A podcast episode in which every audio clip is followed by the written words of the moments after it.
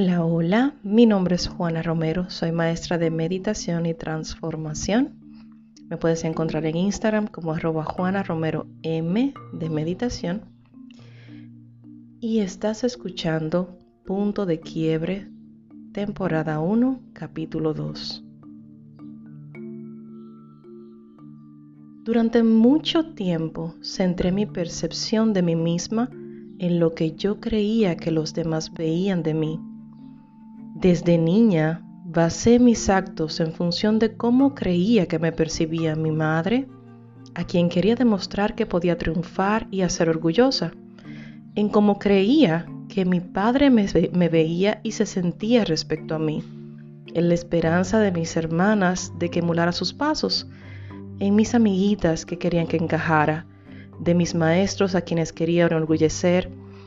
Era feliz cuando me quedaba solas con mis pensamientos, en mi mundo perfecto, donde podía simplemente ser yo, sin nada que probar.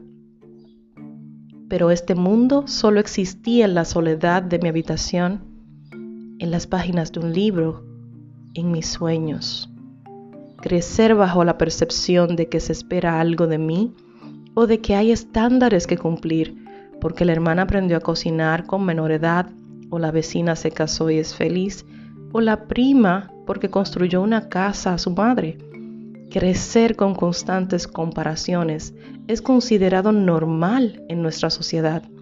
Sin embargo, normal no lo hace bueno ni edificante.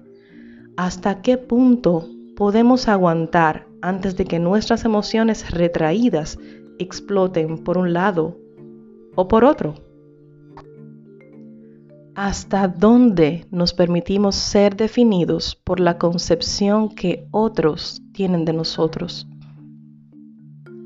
Más aún, ¿hasta qué punto nos permitimos encasillarnos en una definición, incluso la propia, de dónde debo estar, con quién quiero estar, con quién necesito estar, cómo debo verme, cómo debo sentirme?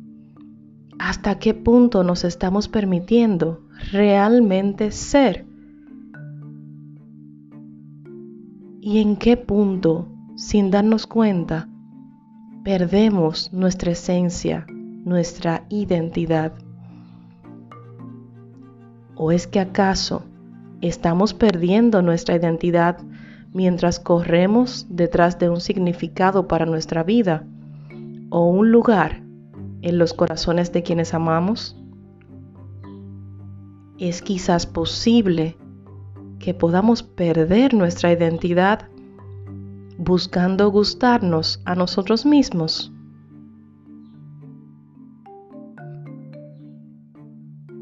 ¿Qué sientes tú? ¿En qué momento de tu punto de quiebre te encuentras?